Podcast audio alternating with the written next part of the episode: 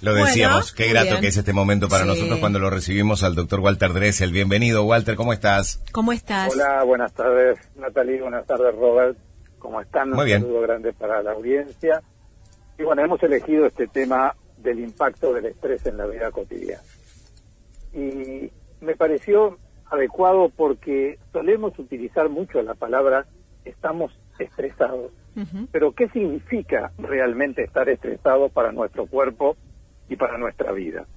Primero, una breve historia. Eh, en el año, en la década de 1950, un médico húngaro-canadiense llamado Hans Selye, húngaro-canadiense porque nació en Hungría, pero desarrolló gran parte de su actividad científica en Canadá, eh, observó que los materiales como el vidrio se deforma, se retorcían, se deformaban con la acción del calor. Y él trató de extrapolar eso, de compararlo con el sufrimiento que tenemos los seres humanos frente a las situaciones conflictivas de la vida cotidiana.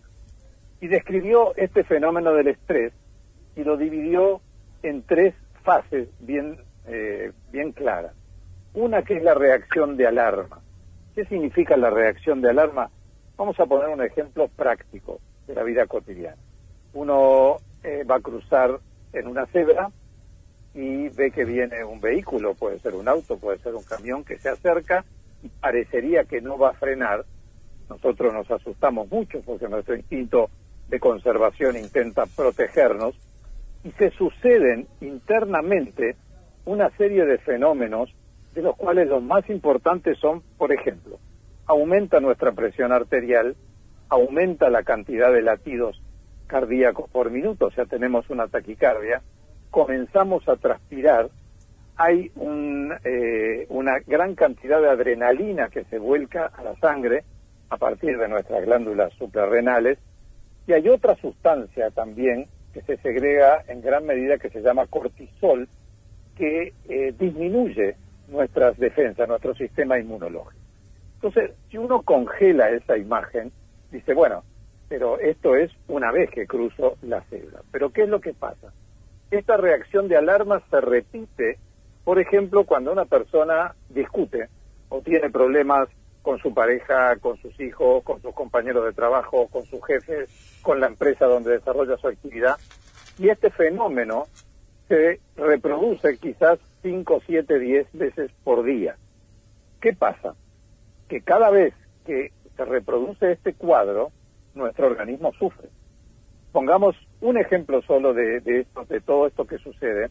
Fíjate que un corazón normal, en condiciones habituales de trabajo, como están ustedes o como estoy yo hablando, debe latir entre 60 y 90 veces por minuto. Cuando una persona está sometida a un estrés intenso, su corazón late cerca de 120, 130 latidos por minuto. Cuando uno multiplica esa cifra a través de los meses y de los años, no es muy difícil entender por qué envejecemos prematuramente y por qué nos morimos prematuramente también.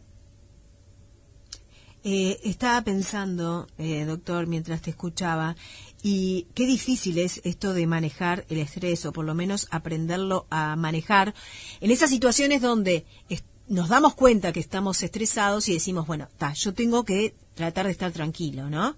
Pero claramente una cosa es decirlo y otra cosa es llevarlo a, la realidad. bajar la pelota. Exacto, es eso. Antes de, hablar de cómo los mecanismos para poder controlar el estrés, vayamos a la segunda fase, que es la fase de mantenimiento. Es decir, cuando uno no puede resolver esa conflictiva o los sucesos que van apareciendo en el curso de la vida, se pasa a la fase de mantenimiento. ¿Qué significa eso? Que nuestro organismo nos acompaña. Nuestro organismo es fiel a cada una de las cosas que nosotros le pedimos, pero pasa la factura. Es decir, guarda cuidadosamente cada uno de nuestros excesos hasta que en determinado momento se pasa a la tercera fase, que es la fase de claudicación. Cuando los mecanismos de defensa de nuestro organismo no son lo suficientemente idóneos como para poder controlar el daño, ahí comenzamos a perder el partido de la vida.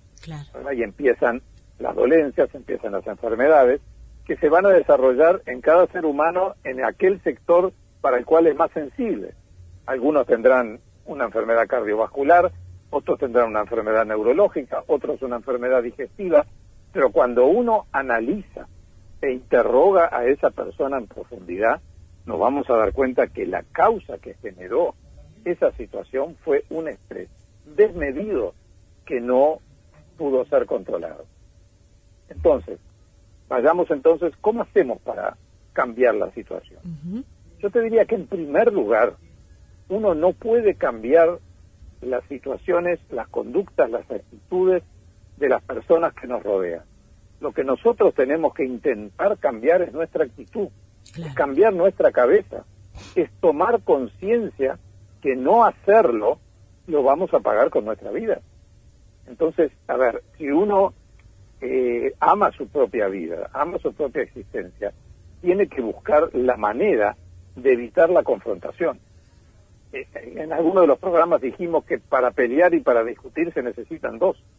Si hay uno solo que pelea y el otro adopta una actitud, no diría pasiva, pero sí de preservación de su salud, se desactiva muchos de los se desactivan muchos de los mecanismos de este estrés. Y este estrés es la enfermedad del siglo XXI, porque corremos desmedidamente, porque para poder sustentarnos tenemos más de un trabajo muchas veces y evidentemente que nuestro organismo sufre eso. Doctor, hace algunos años, cuando se hablaba de estrés, estaban quienes lo asociaban directamente con una persona que estaba sentado detrás de un escritorio con muchísimas obligaciones, complicaciones en su cabeza, y no se hablaba de estrés de repente en un obrero de la construcción. Ahora, entiendo que esto es transversal, a todos nos puede pasar, sea cual sea la tarea que desempeñemos, ¿no? Sí, sin duda que es transversal, o sea, nos pasa a todos porque todos somos eh, solidarios en ese sentido. Nos tocan vivir situaciones difíciles como las que acabamos de atravesar con la pandemia que no respetó absolutamente nada y todos tuvimos una reacción de estrés porque ni más ni menos que estaba en juego no solamente nuestra salud, sino nuestra vida. Pero más allá de eso, desde el momento que nosotros nos levantamos y tenemos una agenda bastante nutrida, se empiezan a desencadenar esos mecanismos del estrés. Y hay personas, evidentemente, que son más susceptibles y hay otras que se toman las cosas con más eh, soltura, con más distancia, con más eh, tomándose un café consigo mismo, decir, bueno, a ver, tengo este problema, ¿cómo lo enfrento? Mientras que otras personas van al choque directamente. Lo que yo quiero resaltar en el programa de hoy es que eh, ninguno de esos enojos, ninguna de esas angustias y ansiedades que nosotros tenemos son gratuitas. O sea, nuestro organismo acompaña, pero anota. Y en determinado momento la cuenta es tan grande que nuestro organismo no puede defenderse, porque ¿qué es lo que pasa? También con el paso del tiempo, aunque no estuvieran estos mecanismos de estrés, también los seres humanos vamos perdiendo capacidad de respuesta y capacidad de defensa, que eso tiene que ver con el adulto mayor, con el envejecimiento eh, global que tenemos los seres humanos. Por eso es que es un tema, yo lo resumí en un libro que se llama El impacto del estrés, porque es algo que viví durante muchísimos años en el consultorio. O sea, es más, eh, una, una gráfica, algo que grafica claramente cómo lo siente la persona. Yo le preguntaba, a ver, en una escala del 1 al 10, ¿usted cómo se clasificaría con respecto al estrés? Y la enorme mayoría me decía 12, 14, 15. O sea que ni siquiera se mantenían en ese margen entre el 1 y el 10. ¿Hay estrés positivo y estrés negativo? Sí, sin duda. Por ejemplo, una persona que desarrolla una actividad física eh, genera endorfinas, genera unas sustancias que son neurotransmisores. o sea, la persona se extrema y evidentemente se estresa también por alcanzar determinada marca. ¿verdad? O sea, la persona que sale a correr por la Rambla y que hoy corre dos kilómetros y se esfuerza y la semana que viene alcanzó tres, ese es un estrés positivo. Una persona que va al aeropuerto a recibir un familiar o un amigo y se emociona porque hace muchos años que no lo ve, es un estrés positivo también. O sea, ¿dónde está la línea intermedia entre el estrés positivo y el negativo? está en la satisfacción que le produce a la persona la actividad que está realizando. Claro. Cuando uno discute, cuando uno pelea, evidentemente trata de defender su posición, pero no es una actividad que uno podría catalogar como agradable, todo lo contrario. De alguna manera eso nos angustia, eso nos separa, eso nos aleja de la otra persona o del otro grupo de personas. Entonces lo que tenemos, de la misma manera que nosotros intentamos incrementar las emociones positivas, también tendríamos que intentar incrementar el estrés positivo. Pero vuelvo a repetir, me parece que como nada se puede cambiar de un momento a otro, todas las sugerencias tienen que estar basadas en la realidad que cada ser humano vive. Me parece que el punto fundamental es cambiar la actitud. Es tener claro que cada una de esas situaciones conflictivas nos quita unos minutos o unas horas de vida. Entonces, si tenemos eso siempre presente, creo que lentamente vamos a ir entendiendo de que lo más importante, y esto no es egoísmo, es preservar la vida. No solamente por nosotros, porque si nosotros nos enfermamos, también estamos obligando a quienes nos rodean, a nuestra familia, a cuidarnos de esa enfermedad. Entonces también tenemos una cuestión de autorresponsabilidad individual con nosotros mismos. Esto de, eh, del estrés también entiendo tiene que ver con la personalidad, ¿no? Porque, por ejemplo, hay personas que, como vos decías hace un ratito, esto de que deciden eh, confrontar.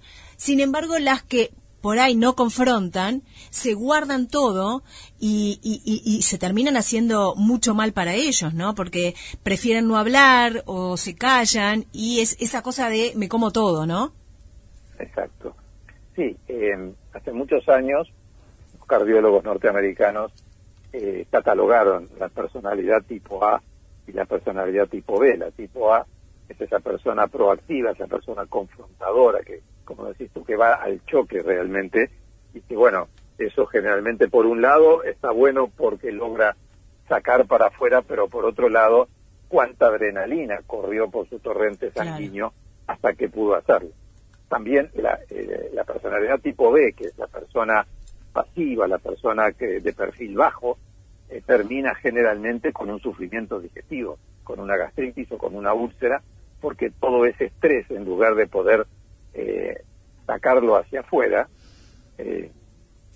le termina haciendo daño. Recuerdo muy bien un paciente que visitó al gastroenterólogo, tenía un trastorno intestinal, y le pidió por favor que lo medicara para mejorar el trastorno intestinal y el gastroenterólogo, que era el profesor en aquel momento, le dijo, usted lo que tiene que tratarse es el cerebro y no su colon. Mm. Es decir, todo lo que a usted le está pasando en el colon es la proyección de la alteración que usted tiene a nivel cerebral por cómo usted enfrenta cada una de las situaciones de su vida. Sí, yo creo que nadie eh, nadie puede negar que, eh, eso particularmente que vos estás describiendo, ¿no? Los que sufrimos eso que le denominamos acidez estomacal, bien sabemos que los episodios más fuertes están asociados a los momentos de más angustia, de estrés, de más presión. Yo pertenezco al club. Claro, claro, claro. Yo cuando era chico, vos sabés que yo empecé a padecer esto muy chico. Eh, yo tenía 12 años cuando empecé y lo confundía con dolor de garganta. Yo no sabía exactamente, no sabía explicarle a mis padres qué era lo que me, Yo pensaba que era ardor de garganta y en realidad era un tremendo reflujo que me generaba una gran acidez que la he ido tratando, pero que reconozco es esto que vos decís. Hay un momento de mucha ansiedad, de preocupación, y uno no sabe poner las cosas en cierta distancia, y allí es cuando te ataca esto que ya es una cuestión física, porque además vos lo decías en el comienzo del programa, en el comienzo de esta columna, eh, puede terminar en una úlcera, por ejemplo, en, algunos casos, ¿no?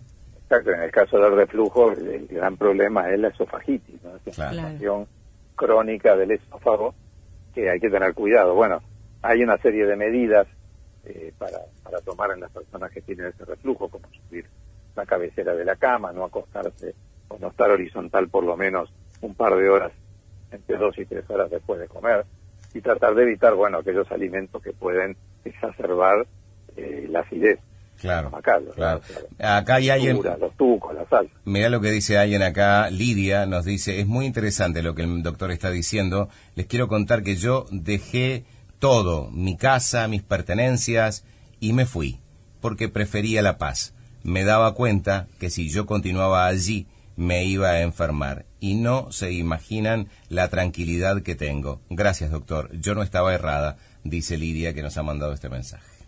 Sí, claro. Eh, a ver, eh, por un lado felicitar a Lidia porque pudo tomar esa decisión Claro. de alejarse de situaciones Sí. tóxicas que terminan Sí. realmente enfermando. No todos están en condiciones de tomar Exacto. esa decisión por muchos motivos, ¿no? O sea, Claro. todo depende también del equilibrio económico, de- del Exacto. tipo de trabajo que puede tener, pero sin duda este ejemplo que nos dice Lidia nos marca claramente cómo el alejarse de situaciones conflictivas genera esa paz interior y esa armonía que necesitamos para poder seguir adelante. Como contrapartida, un mensaje de Iris dice, buenas tardes, Natalie, Robert, doctor, tengo muchísimo estrés, vivo una vida totalmente angustiada, sufro de una enfermedad crónica, me han destrozado tanto los sentimientos que ya al final dejé de ir al médico. Tengo problemas en la tiroides, tengo la presión alta, nunca pensé que yo iba a vivir de esclava de mi familia y eso me duele mucho, dice la señora que nos ha mandado este mensaje desde el teléfono que finaliza 942. Bueno, ante todo, decirle que no abandone la visita al médico, que todo tiene, por lo menos en parte, solución, y vuelvo a repetirlo del principio, quizás lo que tenga que cambiar es la actitud frente a su entorno, Bien, valorándose ella, poniéndose en primer lugar, y quitándose ese sentimiento habitual de culpa que tenemos cuando creemos que pensar en nosotros es eh, va en desmedro de Mm. lo que tenemos. A veces es nosotros. De egoísta. ninguna manera es así Claro, porque yo puedo dar lo mejor de mí cuando yo estoy bien. claro. Si yo no estoy bien, no estoy entregando lo mejor de mí, Claro. todo lo contrario. Entonces, eh, me parece que es necesario recobrar esa autoestima y recobrar esa necesidad de sentarse a tomar un café con uno mismo y decir, bueno, a ver, ¿qué me está pasando? ¿Qué cosas puedo modificar? ¿En cuáles tengo que pedir ayuda? Y de esa manera enfrentar el futuro de la vida. Yo siempre destaco esas personas que, este, más allá de la etapa que estén, quizás son grandes, quizás hace 20 años que están casados, quizás hace dos minutos, no importa, eso de que están dispuestos, y no importa la situación, a darle un giro a su vida, este, más allá de las consecuencias y asumirlas, ¿no? Por supuesto, este, y me parece que, es de una gran valentía, ¿no? Decir, yo no me rindo, eh, voy a ser feliz acomodé lugar y voy a luchar por esto y no voy a estar en este lugar de este víctima si se quiere, ¿no? Mm. ¿Qué cantidad de mensajes que están llegando? Impresionante la cantidad de mensajes de Sí. vuelta que están llegando. El tema eh, creo que ha sido este, así como eh, muy oportuno. Dice alguien excelente lo que habla el médico. Les cuento yo, contraje fibromialgia y también decidí mudarme sola a la casa de la playa. Así como dijo el doctor, el consultorio y la medicina forense ya me habían eh, dictado alto grado de estrés, dice la persona que nos escribe desde Argentina. Muchas gracias por, por el mensaje. En la mente, fibromialgia es una Sí. patología claramente vinculada también al estrés.